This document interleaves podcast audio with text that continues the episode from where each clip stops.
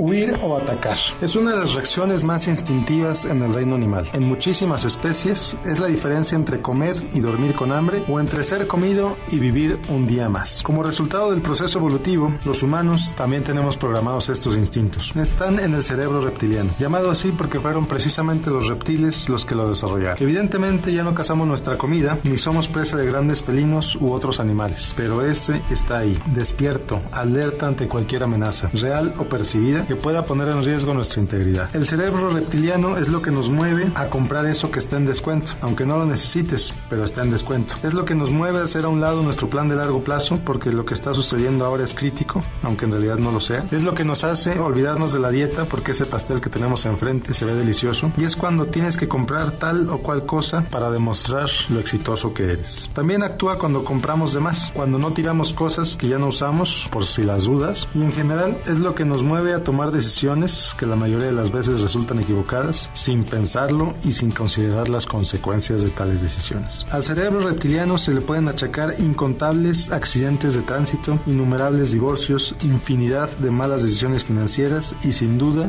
incluso de guerras. Pero el cerebro reptiliano no tiene la culpa. A final de cuentas ha estado ahí por millones de años y es lo que permite que cientos y miles de especies sobrevivan. Y el problema es permitir que domine todo tu ser. Hace años existía una campaña que invitaba a los padres de familia a contar hasta 10 cuando una situación con sus hijos los sacaba de control. El propósito de esta campaña era precisamente ayudar a la gente a salir del dominio de su cerebro reptiliano y retomar la perspectiva. Y es que reconocer que el cerebro reptiliano está actuando es el primer paso para impedir que tome control sobre ti. No es el contar hasta 10 lo que te evita hacer cosas de las que te vas a arrepentir. Es el hecho de darte cuenta que necesitas contar hasta 10. Es ese medio segundo lo que hace toda la diferencia entre una mala decisión y no hacerla. ¿Cómo aprendemos a ignorar o a reconocer que el cerebro reptiliano quiere actuar. Suena esotérico, pero hay abundante evidencia científica. Primero aprendiendo a respirar, aprendiendo a estar en el momento y a sentir el cuerpo y cómo nos sentimos cuando estamos en una situación estresante. Es útil también reconocer nuestros disparadores, es decir, aquellas situaciones que suelen activar nuestro estrés o nuestro cerebro reptiliano y poner más atención cuando las estemos viviendo. Y bueno, pues te recuerdo que el 9 de abril ofreceré en Ciudad Juárez el primer taller de Desenredando las Finanzas, donde hablaré de cómo alinear tus prioridades con tus gastos y vivir plenamente. Toda la información al respecto lo encuentras en facebook.com diagonal Miguel Gómez Consejero.